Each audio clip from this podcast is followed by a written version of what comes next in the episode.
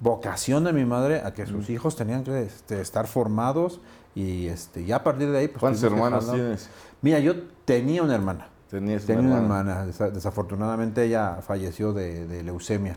Uy, ya qué triste. Hace que, este, 15 años, sí. Vaya golpe, cabrón. Sí, Estamos aquí para, para vivir, para sufrirlo, para gozarlo, para... eh, no te voy a decir en plan de, no, es que hay que trascender, y bueno, que también, ¿no? Es una aspiración Claro. este, legítima, pero más que nada, pues pasarlo de una manera que dejes algo este, especial para, para tus hijos, tu descendencia, si la tienes. Mi vocación era la competencia económica la regulación de los monopolios, fusiones, adquisiciones. Mi, mi tesis en la Ibero fue sobre eh, el concepto de control en las fusiones, ¿no? En las- Ok. y, wow, wow, y ahí fue donde descubrí derecho europeo. Cuando tú le dices, por ejemplo, a Dalí, ¿no? Que es este primo, es hermano de, de ChatGPT, eh, genérame una, eh, un dibujo de una rana con un casco este, espacial via- viajando a la luna Ajá.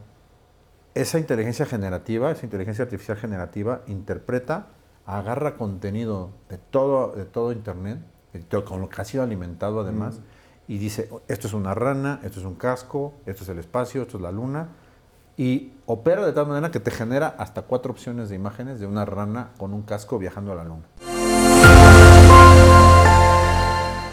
Hola, ¿qué tal? Muy buenos días, buenas tardes o buenas noches, depende del lugar desde el que nos estés viendo. Sí, en efecto, este es tu programa Líderes al Descubierto. Y hoy, como de costumbre, ya hasta suena choteado que diga como de costumbre, pero es la verdad, ¿sí o no? Entonces, aquí tenemos a un verdadero líder, una gente que está abriendo brecha y representando incluso a nuestro país, eh, pues en el continente europeo, realizando estudios y avances alrededor de una cosa que nos tiene locos. Él es Héctor Guzmán y nos va a hablar acerca de la necesidad de ya entrarle a la legislación del uso de la inteligencia artificial, ni más ni menos. Seguramente algunos de ustedes han estado relacionados y presenciando como testigos de primera fila el chat GPT que está revolucionando el mercado laboral, social y en, muchas en muchas ramas. Pero no se limita solo a eso, sino a otros tantos ámbitos de la vida cotidiana que necesariamente se van a ver modificados y que es en estos cerebros como el de Héctor, desde donde vamos a generar una bola para ver el futuro y, poder legislar una bola de cristal. Gracias por complementarme, se me fue. Pero eh, lo, que, lo que vamos a poder hacer es legislar para el futuro, es decir, resolver el futuro desde el presente. Eso que parecería una locura y que me da mucho gusto que Héctor, que es un abogado eh, de la Ibero, eh, maestrías en corporativo, después certificado en materia de protección de datos y todo lo relacionado con cybersecurity, pues nos pueda platicar acerca de, de su, de su andar por la vida. Como es costumbre también, pararé de presentarlo para dejar que Héctor Guzmán nos cuente su historia de vida. Ese niño, ese joven, ese adulto, ese padre, ese hijo, cómo es que se forma para llegar a este momento de éxito. Digamos, este momento porque en Editorial Inspira, en revista C-Level, en Líderes al Descubierto, sabemos que el éxito es aspiracional. Nunca se detiene la carrera. Correcto. Bienvenido, Héctor. Este es tu espacio, Líderes al Descubierto. Muchas gracias. Cuéntanos, por favor, qué onda con Héctor en sus inicios y todo este rollo. Acá nos gusta, por cierto, honrar Sí. a nuestros padres, Sí. porque sin ellos no seríamos lo que somos. Es correcto. ¿no? Sí. Cuéntanos, por favor, Cierto, bienvenido, verdad. mano. Muchas gracias, muchas gracias, Bogart.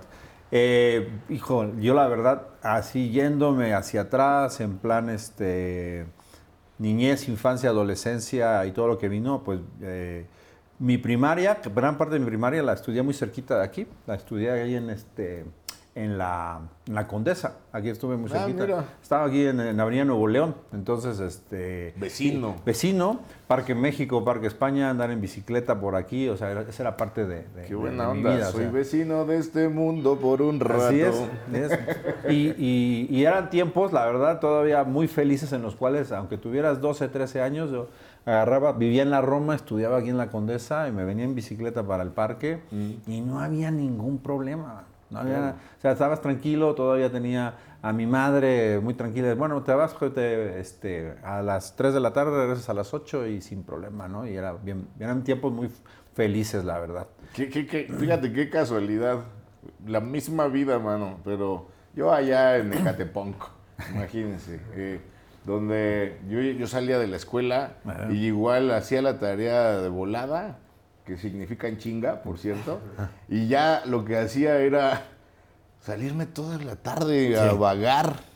Y no regresaba a la casa sino hasta que mi papá llegaba y echaba su clásico silbido.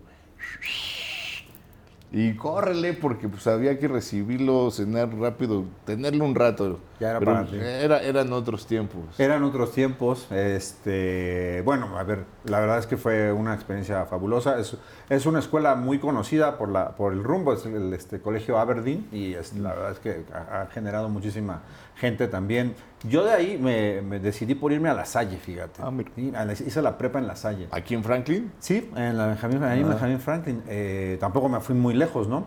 Eh, fue una decisión difícil, pues puro güey, ¿no? Sí, sí, Entonces, sí. híjole, pues vámonos a, a estar este, con, con puro hombre ahí metido. Pero bueno, aguanté tres años, hice la prepa y ya fue cuando, bueno, dije, me voy a leer. Buenazo el bullying entre puro hombre, Sí, ¿no? eso sí. Bueno, ahí aprendes o este O lloras. mueres en el intento, ¿no? Claro. Entonces ahí sí, este, es una buena escuela para, para eso, ¿no? Eh, pero la verdad es que sí me llamó la atención el, el- el modelo en aquel entonces de, de la Ibero. Me lancé y fue bastante interesante. Pero a eh, ver, pasar déjame, ahí. no, no vayamos tan rápido en A ver. eso. ¿Por qué no nos cuentas Sí. de qué, qué- qué valores te da tu padre, qué valores te da tu madre, y cómo se fusiona este rollo, Pues mira, la verdad es... problemas en esas épocas?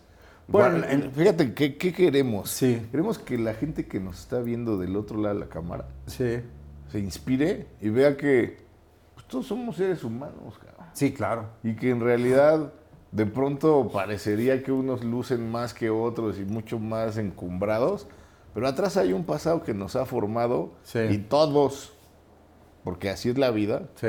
lo único constante es el cambio, vamos a ir teniendo picos felices, tristes, de retos y todo ese rollo. Totalmente. Entonces, como nos ven acá niñas, niños, jóvenes y no tan jóvenes, Sí. pues que vean qué rollo, ¿no? Y que también...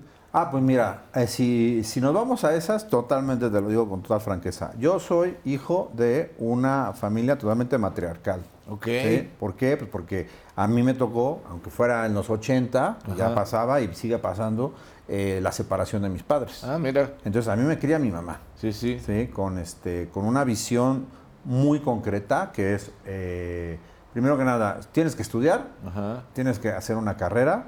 Eh, yo sé que ahorita mucha gente dice que qué hueva, que eso no es Sí, cierto, sí, que sí. me puedo salir de la, de la carrera eh, o no hacer una carrera y ser millonario, y, bueno, etcétera, ¿no? El Eh, espejismo ser-. Voy a ser este, eh, eh, uno más de los influencers de 5 millones de dólares al día, etcétera. ¿no? Pero, y que es muy respetable y que sí ocurre, claro. yo no digo que no, pero no, yo soy de esa es- vieja escuela, conservadora si quieres, y, este, y otra eh, virtud a, a día de hoy, lo que considero de mi madre fue eh, enfócate en aprender el idioma inglés, siempre, eh, por eso terminé también en el Aberdeen, que es muy conocido por, por su nivel de inglés, y eh, la verdad es que siempre me, me impulsó a ser curioso, o sea, libros, sí me dio una televisión, pero mucho libro, y este libro de, este, de ciencia, geografía, historia.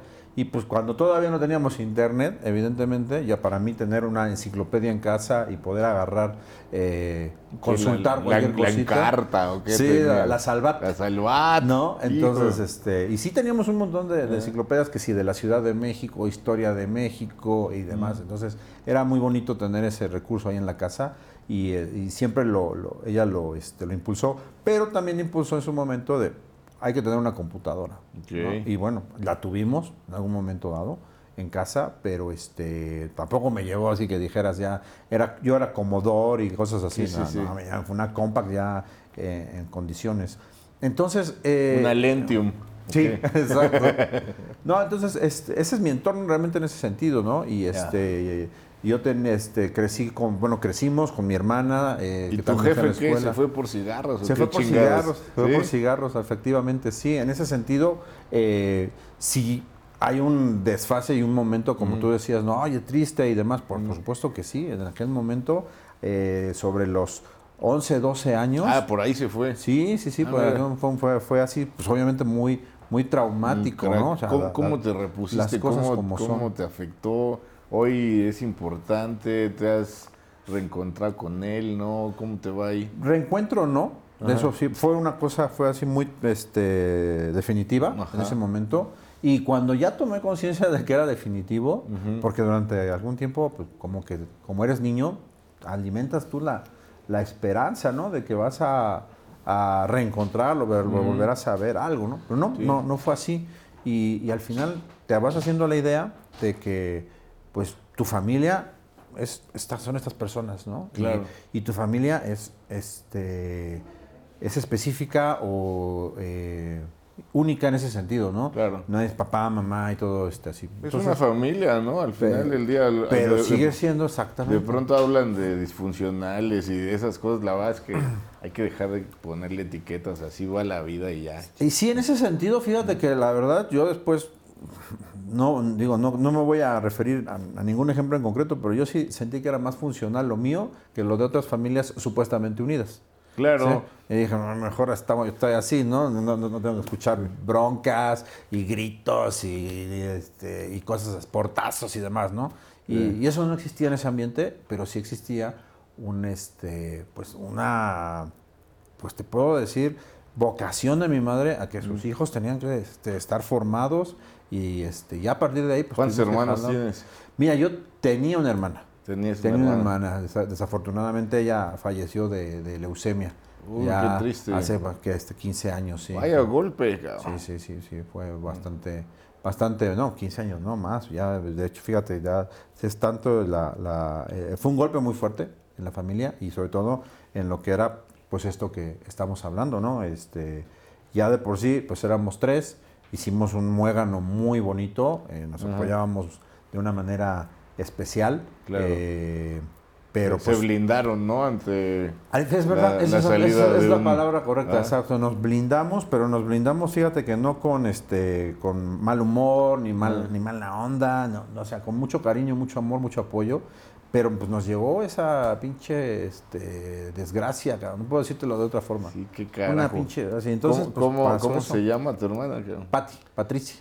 Puta, pues hasta allá, ¿no? Hasta allá todavía, ¿no? ¿Qué Y- te, qué te- y- qué te dejó?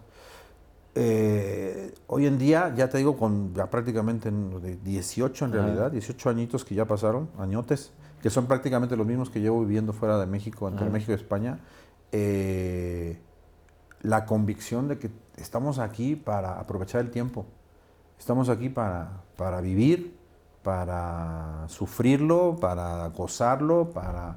eh, no te voy a decir en plan de, no, es que hay que trascender, y bueno, que también, ¿no? Es una aspiración Claro. este, legítima, pero más que nada, pues pasarlo de una manera que dejes algo este, especial para, para tus hijos, tu descendencia, si la tienes, y si no la tienes porque no quieres tener descendencia, pues oye, para los demás, ¿no? Porque Claro. con tu trabajo, a lo mejor estudias, a lo mejor creas una empresa, ¿no? Todo eso que generas riqueza material, espiritual, cultural para la gente. Mm. Yo creo que eso fue lo que en un momento dado dije, es que hay que aprovechar el tiempo, ¿no? El carpe diem como tal, después de lo que vivimos, para mí fue En una vida, realidad. hermano, en vida. Exactamente. Ah, No, qué, qué- qué- qué chingón esto que dices, porque la verdad es que no hay que tomarse la vida tan, tan en serio, ¿no? O sea, luego, luego la verdad es que estás tan clavado en, en un problema presente en este momento que dos días después es de risa, cabrón. Sí, Pero sí. mientras ya se te entripó el estómago, ya a lo mejor peleaste, a lo mejor lloraste, sufriste y pues todo pasará al final del día. Todo Eh, lo, pasará. lo que no quiere decir que todo te valga madre, cabrón. Porque en efecto hay un plan de vida mediano futuro, pero que pues si sale qué chido, si no, No, no, pues claro. hay este persistencia sí, pero no, no estar aferrado. Qué buena onda y pues qué, qué, qué- qué capacidad esta de, de la crisis, la oportunidad y este legado que te deja Pati Sí. pues eh, creo que los debe estar acompañando siempre. Constantemente. Y, y- y sigue blindando esa primera célula, esa triada eh, maravilla. Sí, sigue Sígueme existiendo. contando, te vas a la Ibero. Ahora la eh, ¿por- Ibero. ¿Por qué eliges eh, la carrera de Derecho? Pues este, fíjate que todavía formo parte de los, este, eh, ya, ya- ya nos burlamos mucho, ¿no? ¿Te acuerdas cuando entraste a la carrera de Derecho? Ah, sí, era idealista, Ah. quería la justicia, ¿no? Perseguía, este, que... La Liga este, de la Justicia. Sí, voy a ser ahí este, un super abogado a defender, ¿no? Los derechos de las personas y demás. Em, sí, tení, sí tuve ese elemento, definitivamente, en, en el momento de decidirme. Eh, en, en la Salle me dijeron que mi, mi prueba de, de este, esta que nos hacían para este talento vocacional y todo esto, decía que yo- yo Vocación tenía- profesional. Sí, no, ¿Ah? es el de vocación profesional. Decía que Lo yo tenía hicieron que bien, ir por cierto. área 3. Pues decía que yo tenía que irme a económico administrativo, Ah, área mira. 3. Y dije, pues no me veo ahí. Y me fui Le área sacaste a 4. las mates, cabrón, ¿no? Le saqué a las mates y la verdad es que a día de hoy sigo confirmando que no tenía que haber estado ahí. Pero luego te las encuentras en toda la vida, ¿no? En toda la vida, y sí, y sí, y sí te cuesta trabajo decir, híjole, voy a aprender un poquito más. Cuando llega tu cliente y dice, "¿Cuán- ¿y, cua- y cuánto va a ser? Yo Por, así, por el- lo menos suma, resta y multiplicación. Ah, eso sí. ya tienes que Eso sí, saber, ga. eso sí, sí, pero ya sacar este diferenciales y cálculo avanzado ya no llegué. Pero Bien. sí me fui a área 4. Todavía, ¿no? Porque Ah, sí, todavía eran supongo que por lo que veo de tu currículum no dejas de aprender. Intentamos que no. De hecho, este, pues eso también me vino y es creo que parte precisamente ya de esta eh, herencia eh, que la que aquella tragedia familiar nos dejó, porque al final del día, eh, te- después de pasar toda la tristeza, depresión que te deja algo así a nivel familiar, que, ¿qué sigue? Pues simple y sencillamente decir, ¿y ahora qué? ¿No? Me quedo aquí, ya este, a lamer las heridas o qué. Entonces, Oye, ¿no? para todos los chavos y chavas que, le, que, que igual el papá o la jefa se fue a comprar cigarros, Sí. ¿qué, le- qué les dirías para decirle, a ver, este, de todas maneras aquí estoy, estoy entero y estoy, la estoy rompiendo, cabrón? Ya, pues, este, bueno, primero que nada, gracias por considerarlo así. La verdad es que sí, sí, que creo que sí, este, buscamos, eh, este, aportar, ¿no? Y crecer y, y- y tener una carrera exitosa, que hay muchas maneras de hacerlo, ¿no? Pero, este, creo que lo más importante que tengo ya a día de hoy es que todo está en uno mismo, ¿no? Desde luego que tu familia es una base fundamental. Desde luego que tus amigos eh, van a estar ahí o no, porque a veces van, vienen, cambias y demás, pero eh, todo está en ti, la base está en ti. Tú eres responsable finalmente de tu propia felicidad, de tu propia, de tus elecciones. Eh, sí, es fácil, es cómodo a veces eh, culpar a- al maldito destino, ¿no? A la Mm. gente que malos fueron y demás. Pero pues eso evade mucha responsabilidad de tu parte, ¿no? En el sentido de, bueno, ¿y yo qué ahora qué hago con lo que tengo, ¿no? Me encanta. Con las cartas que te tocaron, ¿qué, qué juego, no? Sí, cuando te haces responsable, el siguiente paso es la acción, ¿no? Sí, sí, sí. Pues sí, ya no me gustó esto, me muevo, cabrón. Sí, sí. Y no es fácil, ¿eh? Porque muchas veces, pues digo, te, te da hueva, te dices, oye, y esto otra vez, voy a empezar, y, y, este, porque es legítimo, ¿eh? A veces dices, ya, ya, ya, la, ya, ya la hice, ya conseguí, y luego viene, ah, es que salió esto nuevo, ah, es que hay que ir para acá, es que, y pues, a ponerte a estudiar.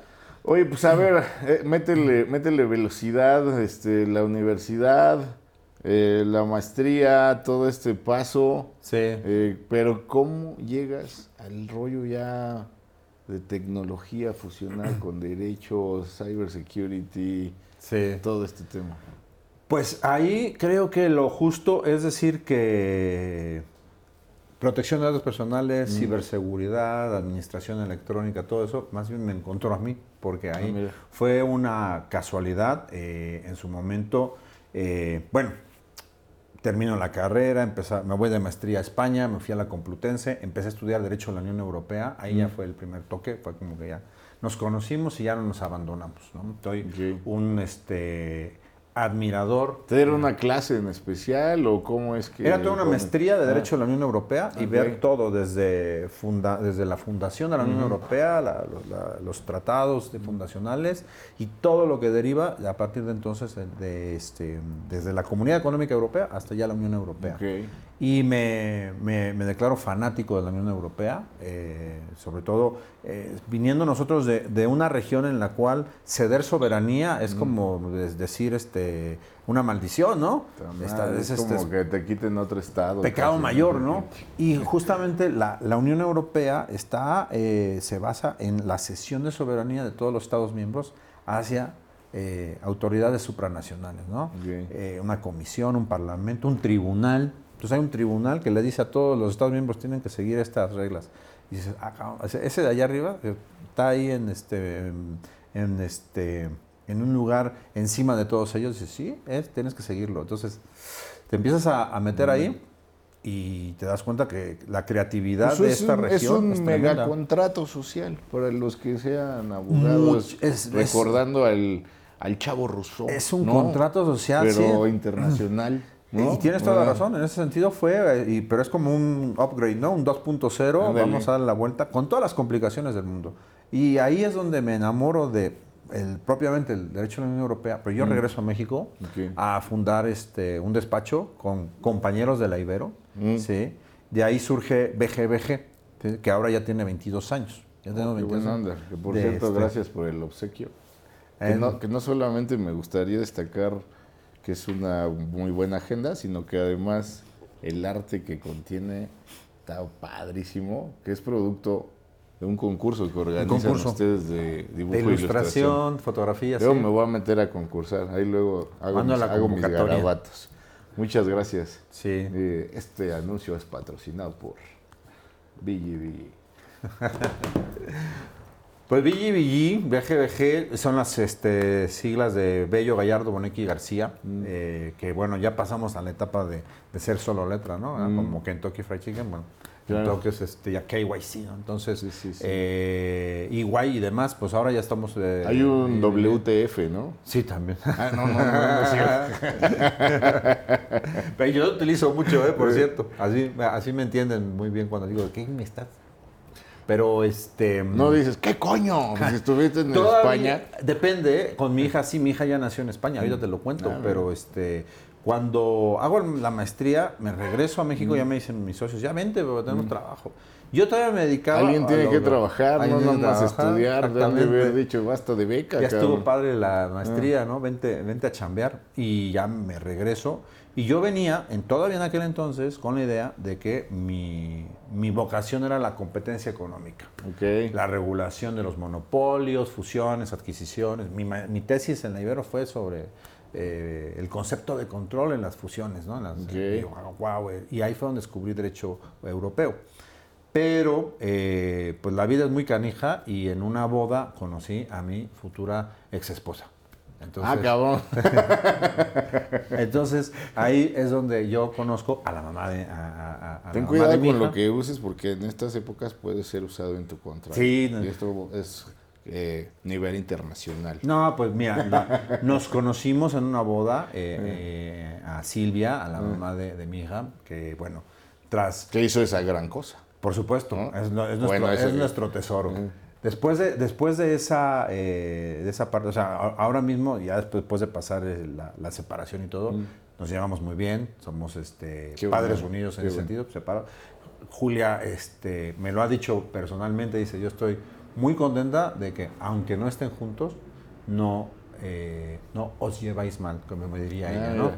Eh, ¿Por qué? Pues porque no tenemos esa mala onda, ya nuestro objetivo es este, Vive allá, vivir con hijos. Sí, nació allí, vive allí, estudia allí y este y bueno, por consiguiente yo tomé la decisión de permanecer ahí Ah, en su momento.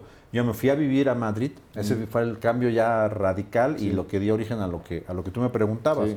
porque yo me propuse cambiar de país, Mm. seguir siendo este seguir siendo abogado, seguir siendo me dije, yo voy a ser abogado también en España.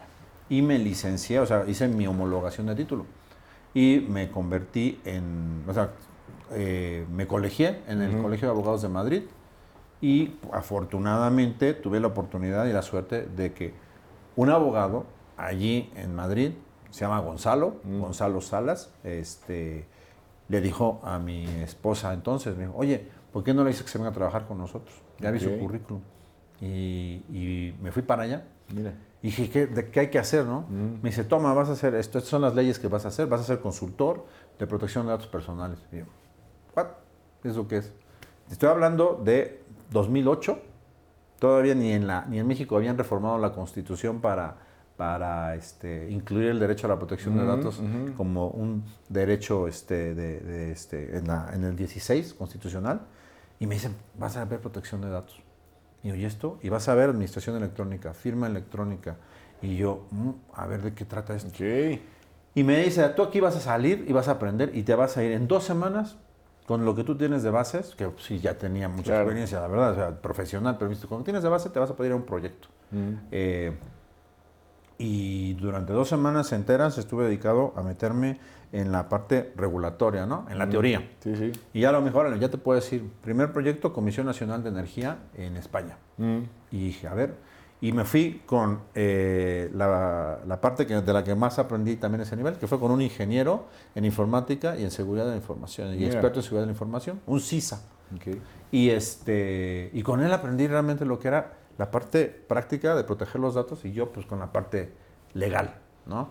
que, si, que si las cláusulas, que si el registro del fichero en la Agencia Española de Protección de Datos, y, y ahí aprendí eh, todas las bases durante cuatro años y medio estuve en esa empresa que se llama CIA, em, bajo, bajo la coordinación de, Gonzalo, que bueno, me dio muchísima alas, confianza, apoyo y me dijo, tú puedes. Fui a proyectos en Barcelona, Valencia y me moví en, un, modelo de, aprendizaje continuo. O sea, ahí cuando me di cuenta estaba fascinado. ¿Por qué? Pues la tecnología me gustaba, ya el Internet ya era una realidad, eh, las redes sociales, eh, y, la necesidad de entender cómo una empresa o una entidad pública se relaciona contigo, conmigo, con los ciudadanos, con sus clientes, obtener datos, procesarlos y la responsabilidad que conlleva es tener esa información. Claro. Hay una protección de datos. Hijo, ¿qué, qué, qué, qué paso tan interesante porque una pregunta que me hago y es hacia donde iremos en el rollo de la inteligencia artificial. Sí es, es el fin de la privacidad y del anonimato. Y entonces la protección de datos, ¿qué pedo? Desde luego. ¿Qué le va a pasar? ¿no? pues mm. mira, el, yo creo que como concepto, eh, la privacidad también tiene que evolucionar. Mm. ¿sí? Eh, como concepto y como derecho a la privacidad y que por otra parte, aunque en algunos, en algunos lugares se equipara, no es lo mismo el derecho a la privacidad con el derecho a la protección de los datos personales. Mm. Porque eh, como tal, yo tengo derecho a poderme meter a mi casa, mm. cerrar con llave, bajar las persianas, ponerme mis este, audífonos y, este, y quedarme ahí tranquilito sin que nadie me moleste y sin ser vigilado, sin estar siendo traqueado, o sea, simple que no se, que no interfiera ni una autoridad ni, ni una entidad privada en lo que estoy haciendo, ¿no? Y me estén este, vigilando en ese sentido, ¿no? O se estén entrometiendo en mis comunicaciones electrónicas, en mi correspondencia, todavía se como diría la, Constitución todavía, ¿no? O en mis bienes, ¿no? Eh, eso todavía existe como tal y es un concepto válido. Ahora, si ya te vas al entorno digital, Ahí cambia el asunto, porque por sí mismo ya el entorno digital presupone una exposición, presupone que necesitas entregar cierta información para participar en ese entorno y además está visto, mientras más información entregas, más participas. O más famoso te vuelves, ¿no? Más, más, viral eres porque, claro, haces más, más, más bailes, más, más piruetas, más este, maromas o generas contenido que te hace más este que fíjate tratando de construir un concepto así como la la cómo se llama esto que hace que hace Apple la obsolescencia programada pues también el rollo del- de la vida digital tiene una desprivatización programada, ¿no? Porque pues, si no firmas los chingados términos y condiciones, pues nomás no juegas, cabrón. Sí. Y allí, pues yo retaría aquí a que nos digan quién lee todos los términos y condiciones. una de ¿no? las mentiras más grandes y, hoy en día, y ¿no? luego ya dices, es que me está escuchando el pinche teléfono. ¿Cómo es que dije una palabra? Pues si tú dejaste, cabrón, no- hiciste la búsqueda, no necesariamente es una escucha auditiva, ¿no? Sí. Pero el dilema es ese. Sí. O sea, si no, si no existes en digital, pues hoy estás casi que siendo un ermitaño, cabrón. El dilema está creado también por nosotros mismos, si te pones a pensar, porque eh, durante, durante el desarrollo de los servicios digitales, el desarrollo de, de empresas ¿no? como, como Meta hoy en Mm. día, o como Google, este, realmente ellos surgen sobre la base de leyes, reglamentos, eh, Mm. protección al consumidor, Sí. pues aplicables a otros modelos. Y entonces ellos van siguiendo esas reglas, pero las reglas no van actualizándose a lo que es propiamente, oye, ¿cómo le voy a poner a disposición lo que antes te ponían en un contrato, que pasa también en, la, en la vida real, en el físico? Sí. A ti una aseguradora te pone la- el contrato de seguro de la póliza y tú no te lees en ese momento las tres páginas del contrato de seguro. Lo firmas y dices que lo leíste y lo aceptaste. O Te pueden hacer un resumen también. Ah, también ya existen obligaciones, por ejemplo, al respecto. Pero todo el modelo de lo que ocurre en lo digital lo- lo, eh, surge en un modelo prácticamente no digital. Y es. entonces las empresas, las, las, las, este, americanas, europeas, las mexicanas, todas, vamos int- eh, intentando cumplir con la ley, ¿no? la ley federal del consumidor, Código Ujú. Civil, Código de Comercio, en un entorno digital en el cual yo tengo obligación de presentar un contratote así, una política de privacidad así, avisos de privacidad así de grandotes, y que el, eh, el usuario, el consumidor, los acepte. Claro. ¿no? O mi, mi- empleado, eh, le pongo un contrato que también cada vez son más grandes, con más disposiciones, fírmame el aviso de privacidad, fírmame que recibiste las políticas de confidencialidad, pa, pa, pa, y se vuelve un paquete de este tamaño, igualmente en lo físico, ¿no? Entonces, eh, pues estamos obligando a cumplir a, a la empresa, al prestador de servicios, al empleador, unos requisitos formales que en la práctica, de tanto digital como física, cuesta trabajo implementar. Entonces, Sí. nos estamos haciendo ahí unas mutuas concesiones o engaño, en el sentido de, tú dices que lo leíste y yo digo que te estoy, este, que yo digo que cumplí con todo esto, ¿no? Entonces, bueno, Y si- estamos ahí. Y si quieres. Y si quieres, ah, ¿No? y ahí viene la parte, ¿no? Y si quieres, y si no, pues pásate al otro lado. A ver Eh, si encuentras, porque el otro cabrón está igual, ¿no? Exactamente. O sea, ya, ya, ya la, la, la vida en la que verdaderamente hay una negociación está reducida, o sea, pero para el consumidor de a pie vas a, un- a cualquier lugar y es bajo esta condición o no hay, ¿no? Y en lo digital, pues mucho más. Pero a ver, este, vayámosle entrando al tema de la, de la inteligencia artificial. Sí. Eh, en español de a pie. ¿qué chingados es la inteligencia artificial para que lo sepa nuestros dijo, dijo dijo el biólogo, ¿se acuerdan? Los astronautas, cabrón, los internautas. Yo también, yo también me hice la misma pregunta, ¿eso qué chingados es? O sea, en su momento, ¿no? Y sobre todo, eh, trabajando con, con temas de protección de datos, tecnología y demás, pues evidentemente, no te voy a decir que me llevo antes y yo soy un este, este, visionario al respecto, ¿no? Al final del día, eh, la vi venir aquí de ladito, luego ya teníamos enfrente y ahora está encima, en realidad, ya tenemos este, eh, ya es omnipresente. Y como hoy en día te dirían, la inteligencia artificial no viene del año pasado de ChatGPT, No, pues ni no. mucho menos. Entonces, eh, pues mira, yo creo que intentando ser un poquito este, plano, eh, sencillo, ¿qué, qué es esto de la inteligencia artificial? Primero que nada, te- en Europa y en otras partes te van a decir que es un sistema en el cual las máquinas, máquinas, ¿eh? así, tal cual, muy Terminator, a la, Sí, sí, a la sí, sí. Terminator. Máquinas, software, algoritmos, eh, que operan, es un sistema con este tipo de máquinas que operan con un cierto grado de autonomía, eh, en, el entendido de que la autonomía es en relación con el ser humano. Mm, No necesitan a una persona eh, directa o indirectamente para operar, aunque hay algunas que sí necesitan cierta intervención humana. Eh, estos sistemas que operan con esta autonomía son capaces de... A ver un ejemplo, para que aterrice para la gente. Para la gente, a ver, simple sencillamente, cuando tú le dices, por ejemplo, a Dalí, ¿no? Que es este primo, es hermano de, de ChatGPT, eh, genérame una, eh, un dibujo de una rana con un casco este, espacial viajando a la luna. Esa inteligencia generativa, esa inteligencia artificial generativa, interpreta, agarra contenido de todo, de todo Internet, con lo que ha sido alimentado además, y dice, esto es una rana, esto es un casco, esto es el espacio, esto es la luna, y opera de tal manera que te genera hasta cuatro opciones de imágenes de una rana con un casco viajando a la luna. Sí, eso es lo que hace. O sea, la máquina no necesitó al ser humano para hacer los trazos, no. colocarle el casco a la rana y ponerlo en un entorno de universo. No lo hizo. Más que las primeras instrucciones, en ese caso. Las primeras instrucciones.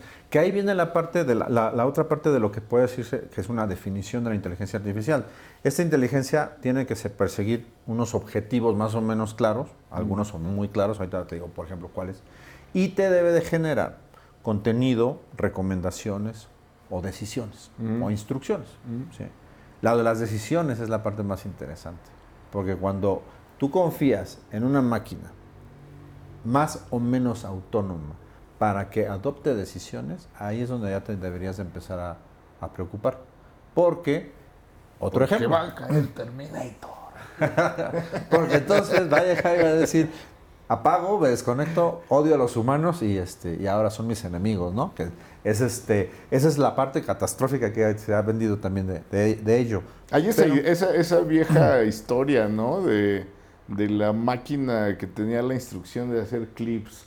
¿La has escuchado? No. Entonces, pues que hacen una máquina con inteligencia artificial para que hiciera clips. Ok. Los que se usan para, las, las hojas, ¿no? Sí.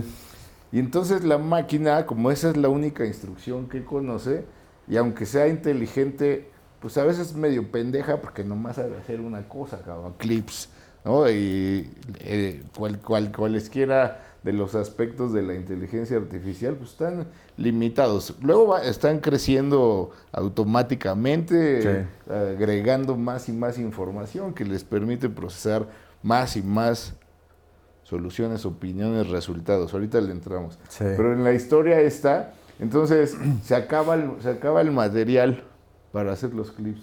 No sé si sean acero, si sean qué metal, sea, no lo sé. El metal se acaba. Se acaba. Ajá. Y entonces este cuate descubre pues que en los eh, la máquina descubre que en los dientes de la gente hay más metal.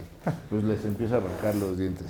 Y luego en la, pues ahí en las piedras y empieza a hacer hoyos y entonces sí extermina, ¿no? Y de ahí viene toda esta idea del descontrol de las máquinas a partir de la inteligencia artificial. Con este ejemplito. El clip. Por supuesto, a ver, yo, yo pienso, y tú eres el experto, o sea, el, el peligro nos acecha sin duda si, si, la inteligencia artificial no se regula, sobre todo en algunas materias en las que más allá de la pérdida del trabajo por la inteligencia artificial, y que a mí siempre me gusta decir, a ver, pues no nos hagamos güeyes, todas las revoluciones industriales han generado rotación de trabajo. Absolutamente. ¿No? O sea, el que antes cosía a mano en la Singer, luego vinieron los telares y se hizo, se magnificó y entonces pues ahora pues antes sabías coser, ahora sabes manejar la maquinita. El problema eh, ahora es que, pues, la velocidad con la que podemos aprender a usar eso nos está rebasando. Y hay mucha gente que, lo digo con, con, mucho pesar, pues ya no le va a dar tiempo de acoplarse a esa nueva realidad. Y entonces hay retos bien interesantes porque vamos a tener sociedades de primera, segunda y tercera en términos tecnológicos. Muy probablemente. ¿Y a quiénes vamos a elegir? ¿O vamos a tener que hacer un fondo para la invalidez tecnológica? ¿Y de dónde va a salir eso? Porque si no, bueno, pues ahora este, ¿quién va a mantener a toda esta gente que se vuelva, y no lo digo para nadie, pero en un idiota tecnológico, cabrón, en el sentido Obsoletos. semántico de la palabra, ¿eh? O sea, entonces, esos son los retos a los que hay que entrarle, ¿no? Y que supongo por ahí andas. Cuéntanos. Estamos este, ya atestiguando, de hecho, lo que puede ser precisamente volverte eh, un este, obsoleto, anacrónico o eh, idiota digital en ese sentido, ¿no? Y de hecho, eh, eh, me, me tocó ver, en- no, me ha tocado ver eh, viviendo en España, en este, un movimiento de usuarios de banca, de personas de la tercera edad, que precisamente decían, no soy idiota. Y así fue el movimiento. O sea, yo no soy idiota. O sea, no me trates como idiota. No me trates como idiota en el cajero automático. No me trates como idiota en la sucursal. O sea, soy una persona. Tengo, estoy, estoy, eh, este, tengo unos años. Ya no soy, ya soy un anciano, pero necesito un servicio. Me tienes que seguir respetando, evidentemente, y no me puedes dejar atrás por el hecho de que no entienda la tecnología. Claro. ¿sí? Y eso mm, está ocurriendo, imagínate, a nivel usuarios banca. ¿Hay eh, derecho a tener un humano enfrente para que te atienda? Eventualmente, eh, a, a día de hoy no existe como tal. Eh, todavía te pueden marear con la, este, con, el call center o con este tal. Eh, Porque ya está surgiendo la obligación de- decir soy una inteligencia sí, artificial. y, ser- y- y será parte. Pero, pero, a ver, pero eso ya da por sentado que la inteligencia va. Ah, sí, claro. Pero si alguien dijera, pues, como, pues yo no contraté contigo inteligencia, sino con el señor Héctor. Y quiero verlo, cabrón. Ese derecho, Algún- en algunas partes, en cuanto a derecho de consumidor, sí existe la eh, posibilidad de que tú exijas eh, asistencia de una persona. Eso la sí. inmediatez Sí, sería en el derecho, ¿no? ¿Te Sí. acuerdas? Pero sí, es correcto. Aunque todavía, eh, hablando de lo que es propiamente la el uso de la inteligencia artificial, no va a venir eh, directamente en muchos casos la obligación de, de decir, oye, necesito, quiero hablar con un humano. No, lo que va a venir directamente va a ser la información de estoy utilizando una inteligencia artificial para tomar esta decisión, para generar este contenido, para generar esta información. Entonces, eh, va a pasar con, y está pasando con ese ejemplo que te puse de Dalí o el famosísimo ChatGPT y todas las derivas que existen hoy en día, porque hoy en día tú le puedes poner a, a un este a un modelo, a un sistema de inteligencia artificial, quiero que me generes un video con una persona ¿No quieres hablando mezcal de- disfrazado de, agua? no es cierto, ¿quieres agua? Gracias. Sí, todavía tengo un poquito de café, pero el agua está perfecto. Ok. Este, Está entonces no es mezcal. Ujú. Entonces no es mezcal. Sí, cómo no, cómo no. Este, va a venir la obligación de esa transparencia, de ser, de que la inteligencia sea explicativa, ¿no? de, que, de que en un momento dado, bajo un requerimiento eh, específico, puedas tú eh, obtener una explicación de cómo funcionó, cómo se tomó la decisión.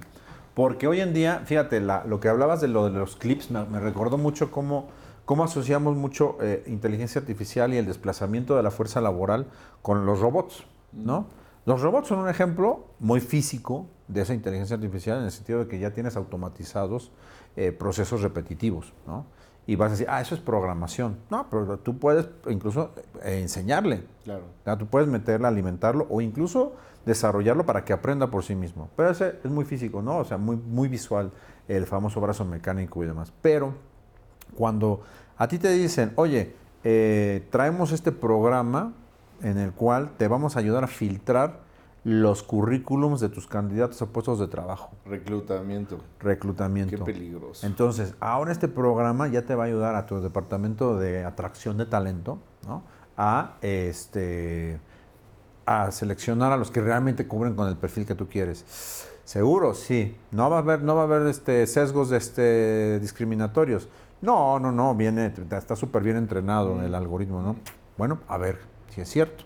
De ahí, De ahí surge en este, en este caso, Hogar, una cosa que estamos eh, Pero a ver, a ver, intentando. un poco más ahí, ¿qué más información traes? ¿Qué ha- ah, ¿Sabes qué ha pasado? ¿Ya está, ya está jalando en ese sector? Ya, ya está jalando, ya está jalando. ¿Y o sea, qué resultados iniciales Pues hay mira, o qué? hay, hay un, hay un caso emblemático que, que, este, que ya también en, en- en- en la, en la Unión Europea destapó, eh, vamos a decir, todos los temores que se, que se veían venir, y no es de, del año pasado, ocurrió hace ya como tres, que en Países Bajos eh, se descubrió que ah, se estaba aplicando un algoritmo para decidir las ayudas que el Estado otorgaba a ciertos inmigrantes. Sí, porque bueno, pues Europa tú sabes que es un continente de mucha migración y entonces, bueno, los que cumplen los requisitos pueden pedir incluso ciertas ayudas, ¿no? Eh, pues resulta ser que ese algoritmo estaba discriminando a, cierto, este, a ciertas nacionalidades y a ciertas religiones. Entonces, eh, ¿Así fue programado el algoritmo? así se programó, una- se programó, a la- o sea, no hubo un control de el- del alimento que se le dio. No hubo un control de la información que se le proporcionó porque para tomar las decisiones de a ti sí, a ti no te otorgo. el- Fíjate, aquí vale la pena para, para los astronautas, ya me gustó el término del, del biólogo, porque nos ven en el espacio. que eh, fíjense cómo, no- no, hasta ahora, ¿eh? porque eh, cada día vemos avances, pero no es que la inteligencia artificial sea exactamente el proceso de sinopsis cerebral del ser humano. Sigue siendo la construcción de instrucciones humanas con consecuencias elegibles de un catálogo generado por humanos con base en el cual la máquina va a decidir. Sí. ¿No? Entonces, porque alguien podría decir, ay, pues qué inteligencia artificial tan mala y discriminatoria. No, atrás todavía hay un humano. El problema o el reto es controlar lo que sí ya está siendo aprendizaje de la propia máquina, donde el humano le dijo, pues este, vamos a ponerle así, eh, ¿se acuerdan que amarillo y azul, pintora, qué color da? Amarillo y azul verde. Verde, ¿no? Pero entonces la máquina le dices, y cuando mezcles ahora el verde y el naranja y el tal, pues ya tú decide cuál. Y entonces la máquina ya hace el terciario y otros tantos colores. Es- e- es- ese segundo paso es el que, si no lo controlamos, podría tener un resultado que no deseáramos. Sí. Entonces, un poco ahí vamos, ¿no?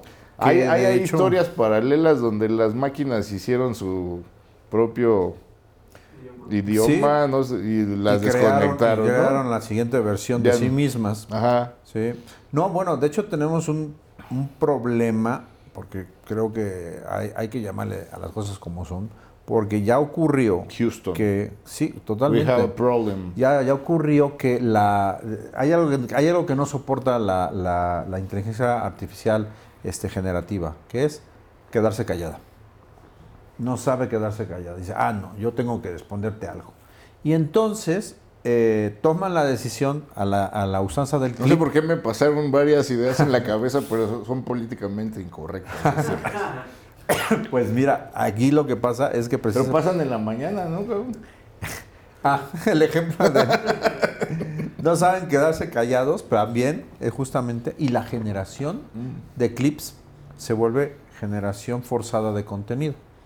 Y en nuestra profesión, ¿no? Le pasó a, este, a, un, a un litigante que pidió que le, este, le ayudaran para a contestar una demanda y el, ah, el programa que, que un sucedáneo, ¿no? Una versión legal o para abogados de ChatGPT. Que es un su- sucedáneo, no mames. Un sucedáneo. ¿Qué es eso, cabrón? Pues una, una cosa que, se- que intenta hacer como lo que era ChatGPT o hacer lo mismo que hacía ChatGPT. Perdóname, perdóname, es que, es que los abogados luego le echan mucha crema a los tacos, ¿no? Pues esta O sea, cosa... Yo me acuerdo cuando entré a la facultad y me dijeron que íbamos a hablar de amparo, dije, ¿a poco mi vecina anda por aquí? Es verdad. Pues esta versión legal para, para abogados de ChatGPT le ayuda a este litigante para resolver un- una demanda o contestar una demanda se le hace fácil. ¿Y qué crees? Que le empieza a generar eh, casos. Eso fue en Estados Unidos. Ya ves que ahí resuelven mucho de citan los casos, los precedentes, ¿no? Sí, sí. este, y que le empieza a generar casos inventados, asuntos inventados, y presenta su contestación, Precedentes. los precedentes, y que va y dice, ah, porque entonces en el caso este, Wayne contra Minnesota, en el caso de John, de John Smith contra este, la empresa Titanium, no sé qué, dice, ay, cabrón. Y- Titanium estaba por acá, ¿no? estaba- pues, exacto. Mm, Aquí en, yo ya me acuerdo, por, por Monterrey. Este, En el norte de la ciudad, claro. Ahí mismo. El, este, ya somos de la misma época totalmente. ¿48? Es 48. Ah. el, el juez y su contraparte se dan cuenta de que no encuentran esos precedentes. Dicen, oye, todos estos casos que citaste no existen, ¿de dónde los sacaste? Y ya tuvo que decir, bueno, es que me lo, es que presenté un escrito que generó este programa de inteligencia artificial. ¿Por qué? Porque no sabe quedarse callado. No sabe. Entonces, eh, ese es el riesgo eh, implícito de este tipo de, de sistemas que están diseñados o tienen como objetivo responder. Y quieren responder O sea, a la costa. inteligencia artificial tiende a ser verborreica. Puede llegar a serlo, ya lo ha demostrado, sí. Sí, sí. Guau. Y es tan verborreica que ahora te dicen, eh, tú le preguntas ahora, ya lo han mejorado o ya ha cambiado, ya te viene con el disclaimer. ¿No? Intenten ahora utilizar este chat GPT con alguna Fíjate, preguntita fíjate que allí en, la, en el INAP, Instituto Nacional de Administración Pública, en el que eh, pues, tuve la invitación a diseñar e integrar el claustro del Diplomado de Innovación Pública, por cierto, si les interesa, ya viene la cuarta edición. Más de 200 servidores públicos están estudiando innovación pública. Creo que eh, esperamos poner una semilla para sumar a todos esos esfuerzos. Sí. Pero aparece el, el chat GPT y entonces algunos de mis profesores me dicen, oye, ¿y ahora qué vamos a hacer, cabrón? Entonces le dije, bueno, pues este, lo que hicimos cuando apareció el fax, el escáner, usarlo, cabrón.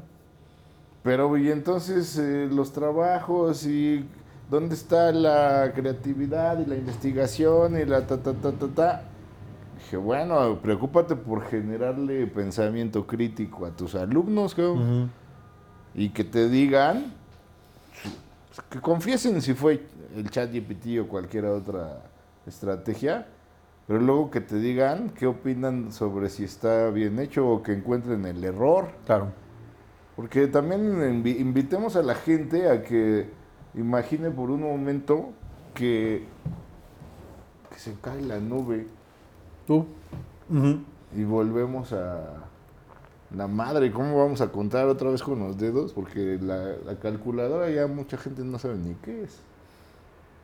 ¿No? El abaco. La agu, la sumadora. Entonces lo interesante es aprender el proceso, luego gozar el resultado, aunque sea automatizado, Sí. pero va a ser valioso el que pueda descubrir el error. Entonces, No, y ahí se está volviendo un, este, un pez que se muerde la cola, porque eh, hablando de generación de contenido a nivel académico, hay gente que ya te dice, ah, pero es que ya creamos el modelo en el cual el contenido sale con sello de creado por inteligencia artificial, llámale Mm. como quieras, ¿no? Chat GPT o lo que sea. Mm. Pero a su vez, ya salió la inteligencia artificial los, que te detecta si fue creado con inteligencia artificial. Entonces, ah, pues entonces, ya el maestro tiene la herramienta y dice, bueno. Luego viene la inteligencia artificial que evita que te descubra el sistema anterior para ver si es inteligencia artificial. Y así estamos. pues es que, a ver, o sea, pues ya operando, ¿no? Y a darle, a, in- a incorporarla a la vida y ajustar la vida a estos adelantos. Aunque porque- toque un tema eh, todavía sensible por ahí en el tema del plagio, que ya sabes que también se puso de moda, eh, si plagiaste o no plagiaste, el planteamiento es que también ya tenemos muchos años, desde, desde, de hace mucho tiempo, tú le pones, tú escaneas un- una tesis de en 1999 y el sistema te dice si, este, si hay plagio. Ah, sí. Ya te lo dice. Sí, o sea, hay, hay programas que, que detectan eh, contenido ya plagiado. O sea, adiós a los jueces. A ver, tú eres abogado. ¿De qué lado estás? ¿De qué es peligroso que la inteligencia artificial empiece a resolver los casos judiciales o no? ¿O del lado de que... No, yo creo que la inteligencia artificial tiene que ser una herramienta, ¿sí? De la misma manera que hoy en día utilizamos eh, use, ¿no? De la Suprema Corte para buscar una, este, una, Una jurisprudencia, una una tesis. tesis aislada, jurisprudencia aplicable a tu caso. ¿A poco todavía existe el use? Todavía está bien. Pero si en el internet está la el mismo sistema de búsqueda. Ah, claro, pero es la- que, de la es que hay Suprema, ¿no? buscadores generales están los buscadores específicos. Yo todavía de vez en cuando sí recurro a, a. Existe, está ahí. Y bueno, yo cada vez lo veo más intuitivo, más Era fácil una usar. maravilla cuando apareció, Cuando ¿te salió? Use, bueno, es que yo, toda- yo todavía tenía los CDs. Los anales de jurisprudencia. De este- Antes eran los librotes, luego fue el CD, y luego ya pudiste buscar por palabra, por yo iba a Pino Suárez a, uso de I y Os. ¿no? yo iba a Pino Suárez a recoger los, este, los eh, CDs nuevos de Yus.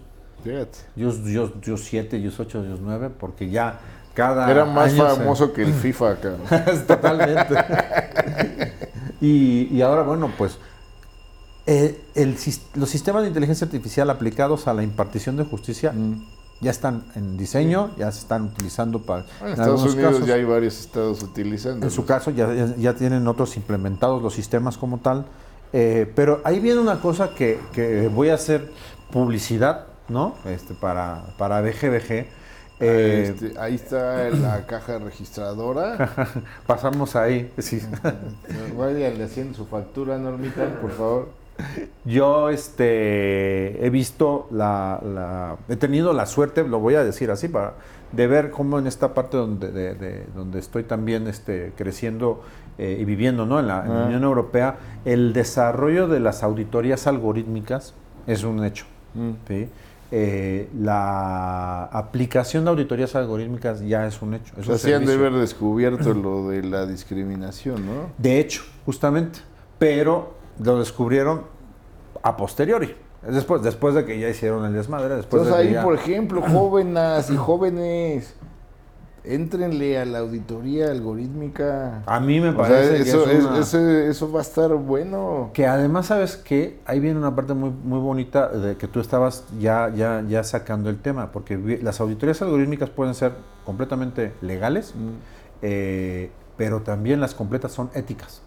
Claro. Una auditoría algorítmica tipa- con una parte ética y una parte jurídica. La parte jurídica es la que a mí me, en la cual yo me voy a poder desenvolver más fácilmente, porque prácticamente este, está orientada al cumplimiento de disposiciones legales, incluyendo protección de datos. Mm. ¿no? Los datos son correctos, o sea, cumplen un principio, de, son- tienen calidad, son actuales, son veraces, son proporcionales, no son excesivos, etcétera, ¿no? Pero, bueno, y además están seguros, ¿no? Se protegen, se manejan en un ambiente seguro. Pero la parte ética, la parte ética es en la cual estamos fallando eh, garrafalmente. Se está fallando garrafalmente tanto en Pero desde los principios de la historia, ¿no, cabrón? y es que esa, y esa es la parte, Parte y esa es ética. la parte que cuando tú analizas y, te, y tú le dices, tú piensas, ah, es que la inteligencia artificial eh, está basada y está creada por humanos. dices, puta, ya valió. ¿Por qué? Pues porque está reproduciendo lo mismo, en realidad. ¿Sí? Cuando tú le preguntas, oye, ¿trae sesgo? Los mismos que sus creadores. No, pues ya entonces apaga y vete. ¿Por qué? Porque, eh, ¿qué pasaba cuando le preguntabas a, a un sistema como el de Google para, reconocer, para que reconociera caras de personas de raza negra? ¿Qué? Los este, confundía con, este, con simios. Ah, esa no me la sabía. Había eso, estaba, había, un, había sistemas que eh, empataban la, este, la imagen de personas de raza negra con eh, simios. Entonces, más allá de la evidente grosería que supone el, el tema, la pregunta era ¿por qué llegamos a este error? Y si era simple y sencillamente porque quien alimentó el algoritmo era un- una persona caucásica, varón de treinta y pico años, que en su mente la manera de enseñarle a la inteligencia artificial a reconocer rostros era con gente de raza blanca. Ah, Reconoce caras de personas de raza blanca. Entonces, eh, la inteligencia artificial fue alimentada con Por omisi- 90%. por omisión. Claro. Y dice, ah, bueno, también existen personas asiáticas, africanas, latinas. Ah, gracias. Entonces, eh, la confusión de, de- de este sistema primario, ya, ya, ya, ya, ya, este, está superado eso después de los errores, era que asociaba la idea, o sea, ese sistema aprendió que los, eh, las personas eran mayoritariamente caucásicas. ¿no? Y además mayoritariamente hombres. Ok. Porque entonces a ver, le metió poca, poca información de mujeres y poca información de otras razas. Y entonces se generaron esos problemas. Y eso es lo que está pasando en muchas casas. Y la- la- el, el alimento del algoritmo no se está revisando. Pues hay una chamba buena, ¿eh? Auditor algorítmico. Eh, Y es lo que- sabe- ¿Sabes si, dónde puede estudiarse? Si ya existe la posibilidad. Ya existe, ya existen cursos, ya existe, ya, ya, ya puedes empezar a buscarlo también en este, ya, ya como que te empiezan a meter en, en- en la materia de auditorías algorítmicas, sí hay cursos, sí se pueden buscar. Todavía no encuentro, lo estuve buscando hasta hace poco, todavía no encuentro en, en español. Eh, está- los, los tenemos que tomar todavía en inglés. Ah, los, eh, ahí en el Estados Unidos- verdadero Bogart ya está estudiando. Esto es inteligencia artificial. Pues estamos, este, estamos inaugurando y en este, justamente en el mes de septiembre sacamos, este, ya nuestro nuevo departamento, nuestra nueva área de práctica, que va a ser inteligencia artificial y protección de datos personales, porque eh, viene una parte muy interesante, Mm, la autorregulación. sí. ¿sí? Eh, sí es verdad que vamos a necesitar leyes que regulen el fenómeno, sí. ¿Estamos desamparados? No. Como muchas veces pasa que dicen, ah, es que no hay regulación de Internet, de redes sociales, porque no hay leyes que digan expresamente Internet o redes, so- o redes sociales. No, no es verdad. No es verdad. O sea, hay leyes que te protegen perfectamente también en, en el ciberespacio, ¿no? Sí. Y ya hay principios de, de- de derecho común, de derecho de protección de datos, de derecho del consumidor, que vas a poder utilizar primariamente para defenderte o para exigir derechos sobre la, cuando te aplican la inteligencia artificial. Pero no hay leyes que estén dirigidas a mitigar los riesgos del uso de la inteligencia artificial. Eso falta. Ok.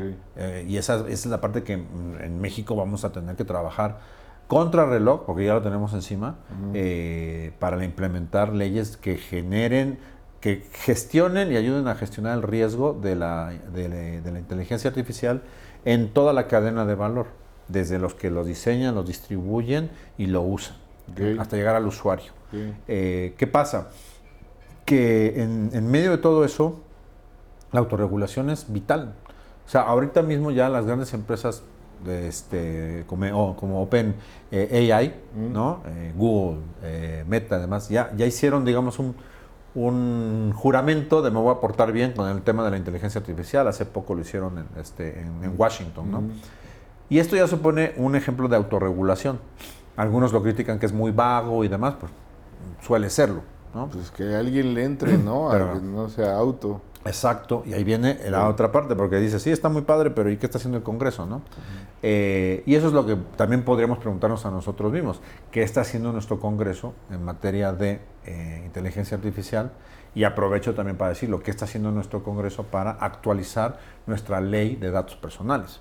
Porque también ya está bastante Pues desactualizada. sí, sí hubo un- una, una invitación por parte de mi compañero de aula por su- de la Universidad Gómez Casarín. Eh, hubo una invitación a ver la, la norma. La va- inicié el estudio, pero luego me perdí un poco. Pero bueno, sin duda Ah, y- y- y- se necesita una visión futurista y habrá que estar muy atentos a ello. Lo que queremos poner sobre la mesa, que tú ah, hablábamos al inicio, ¿no? Sobre cómo nos vamos a anticipar o cuál es la bola de cristal que estamos viendo. Eh, como asesores legales, eh, eh, bueno, o sea, nosotros estamos, estamos, estamos planteando una firma, estamos planteando una firma Esto está en legal. vivo, lo siento. Estamos planteando una, una firma legal que, que- que esté al día en avances tecnológicos, ¿no? Y que por lo tanto podamos decirle a las empresas que lo quieran hacer, oye, vamos a revisar, Mm. te ayudamos a auditar, tu sistema algorítmico. Ok. ¿sí? Oye, ¿cómo está? ¿Qué hay que hacer? Te vamos a decir qué información, vamos a seguir una metodología y vamos a revisar y en su caso hacerte recomendaciones para evitar incumplimientos éticos, que eso va a ser la parte fina, porque eh, incluso la propia, eh, hay cierta ética, en algunas partes es más aceptada una cosa que la otra, y la parte legal. Y este y estamos, vamos a trabajar sobre lo que hay, con las leyes que hay, pero también intentando adelantarnos a lo que vendrá, que son los riesgos. Claro. Oye, pues esto da para horas y horas y yo me vuelvo loco con el tema, pero nos faltan dos cosas de este afamado espacio Líderes al Descubierto. Dime. La primera es, en Líderes al Descubierto, ya te descubrí. Sí. Te descubro como una persona que se ha sobrepuesto a las calamidades. Tú mencionaste que la curiosidad te ha llevado a descubrir muchas cosas. Sí. Eh, por lo tanto, la curiosidad en este caso le dio más herramientas. Suena feo al gato, ¿no? Pero no sabes en qué sentido lo digo. Total, total. En el de Curiosity Kill the Cat. Acá no lo mató Sí. lo hizo crecer. Además, eh, un profundo arraigo y me parece una... No lo, no lo dices tú, si me equivoco, haz de cuenta que no lo dije, pero me parece que sigues honrando ese blindaje familiar y a tu querida hermana Patti, rompiéndola en otro país, lo que demuestra que lograste tu propósito Mm. y eso te hace una persona que eres muy perseverante. Y sobre todo, una cosa que, que- que- que no es, ya no es intuición, es propio de yo también ser abogado, darme cuenta de la apertura de mente que tienes y que es indispensable estudiantes de derecho que no se queden aprendiendo solamente leyes y libros de derecho. Vean lo que está ocurriendo en la realidad tecnológica, porque de verdad, si no se van a regular los drones, los autos autónomos, los algoritmos, estas auditorías algorítmicas, de verdad la carrera está en grave peligro de desaparición o de evolución, ¿no? Pero de verdad, eh, ya, si bien es cierto que es cuestionable el uso de la inteligencia artificial en, la resolu- en las resoluciones judiciales, lo cierto es que hay unas más fáciles que otras, donde el derecho también son algoritmos, señores. Si la conducta es A, entonces B. Correcto. Así que se parece muchísimo. Y de pronto, esto que hemos defendido muchísimo como el llamado espíritu del legislador Sí. o el sentido del juzgador, eh, podría ser que en un algoritmo bien fabricado fuera mucho mejor aplicado Sí. de- reduciendo el espacio a la, a la discrecionalidad. Entonces te descubro como este abogado eh, de punta en temas que no mucha gente está tratando y bueno, pues te quiero felicitar. Me gustaría finalmente cerrar esto eh, de una manera ya no tradicional, le vamos a cambiar un poco en esta ocasión por el tema, pero sí me gustaría que me comentaras al menos cinco áreas en las que crees que la inteligencia artificial eh, es peligrosa en cuanto a su uso y finalmente que compartas con los internautas eh, algunos consejos desde el punto de vista del liderazgo. eh, ¿Qué le recomendarías como si fuera tu hija? ¿Qué le dirías? Eh, bueno, pues si te inspira Héctor Guzmán, yo creo que mis fórmulas o mis tips de vida son estos. Por favor, Héctor. Wow. Ok. Bueno, pues este ciertamente ahora mismo eh, con, con una con una hija de 13 años el, el planteamiento de qué le recomendaría a ella, pues sí, este, sí me surge constantemente eh, desde pequeña, pero en un, eh, en un mundo tan acelerado como, en el que vivimos hoy en día y en el cual eh, hay muchos espejismos ¿no? sobre qué es el éxito, eh, cómo conseguir el éxito, cuáles son los caminos para llegar a él. Sí, sí intento seguir la tradición familiar en el sentido de estudia, prepárate, ármate con las herramientas necesarias para después tener la capacidad de ser libre, autónoma, para después decir, quiero hacer esto. ¿sí? Pero no seas, eh, no seas del, del, grupo de personas que se conforma con, con lo mínimo necesario. ¿no? Eh, de lo mínimo necesario hay mucho.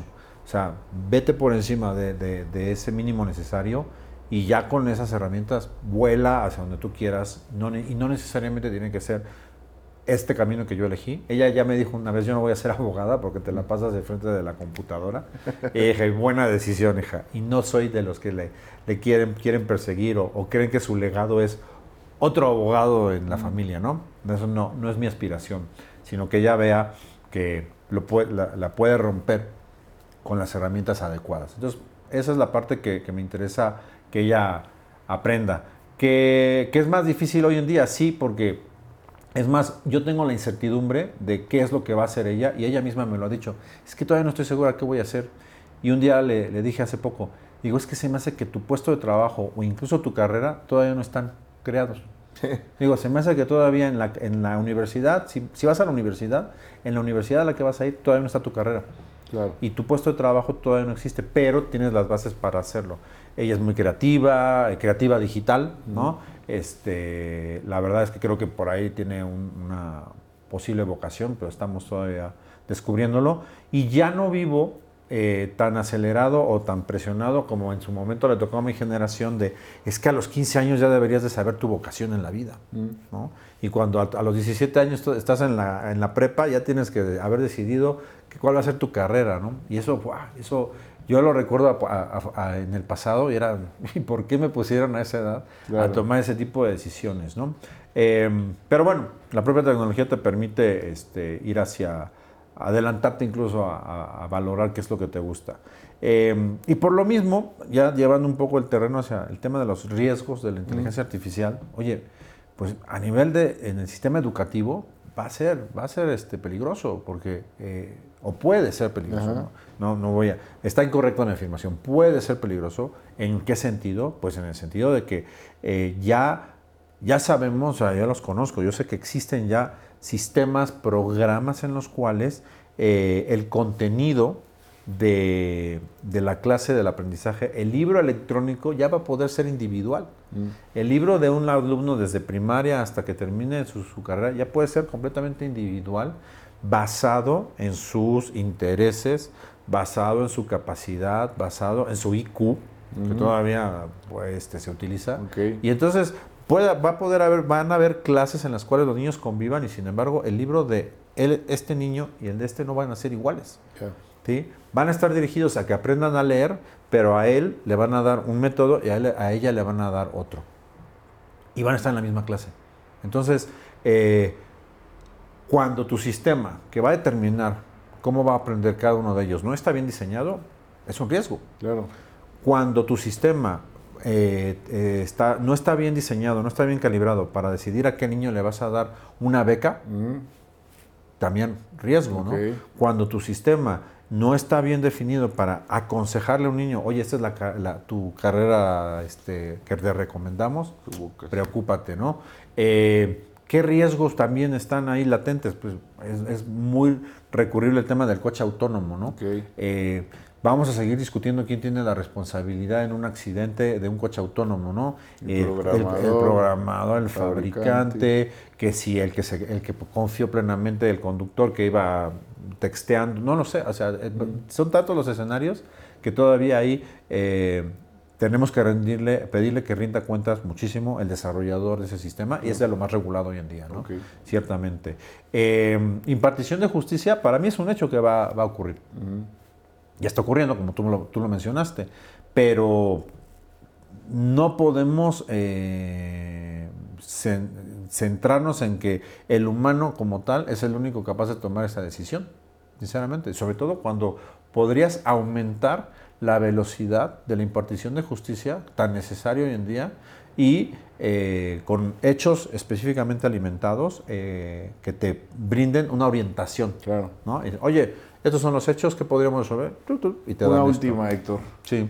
Una última área de riesgo. Eh, yo creo que cuando nosotros confiemos la, en lo que son las infraestructuras críticas, cada vez más estamos confiando más en que eh, los sistemas de inteligencia ¿Qué te artificial ¿A qué te refieres con infraestructuras críticas? Generación de luz, agua. Generación de, sí, exactamente, generación de luz, de agua, o incluso unas que no son tan críticas, pero que, por ejemplo, el control, que ya quisiera yo que estuviera No, en bueno, que falle México. la inteligencia artificial en el control de agua y inunde, Exacto. haga un incendio, genere una explosión, ¿no? Y este, bueno, y en donde hay plantas de, de energía atómica, pues también, ¿no? La energía nuclear que todavía sigue siendo una Claro. realidad. O imagínate que podemos ya instalar un sistema de inteligencia artificial que controle los semáforos de la Ciudad de México Ok. para regular este cuándo sí, cuándo no es conveniente darle circulación a los coches y que te crash. Eso que haga crash, Mm.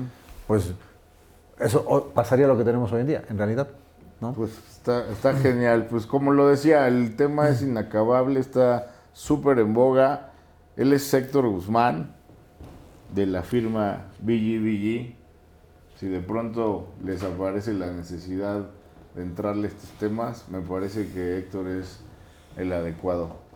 Es un placer tenerte aquí en Líderes al Descubierto Muchas gracias, Bogar. y permanezcamos atentos al desarrollo de la inteligencia artificial. Muchas gracias. Muchas gracias.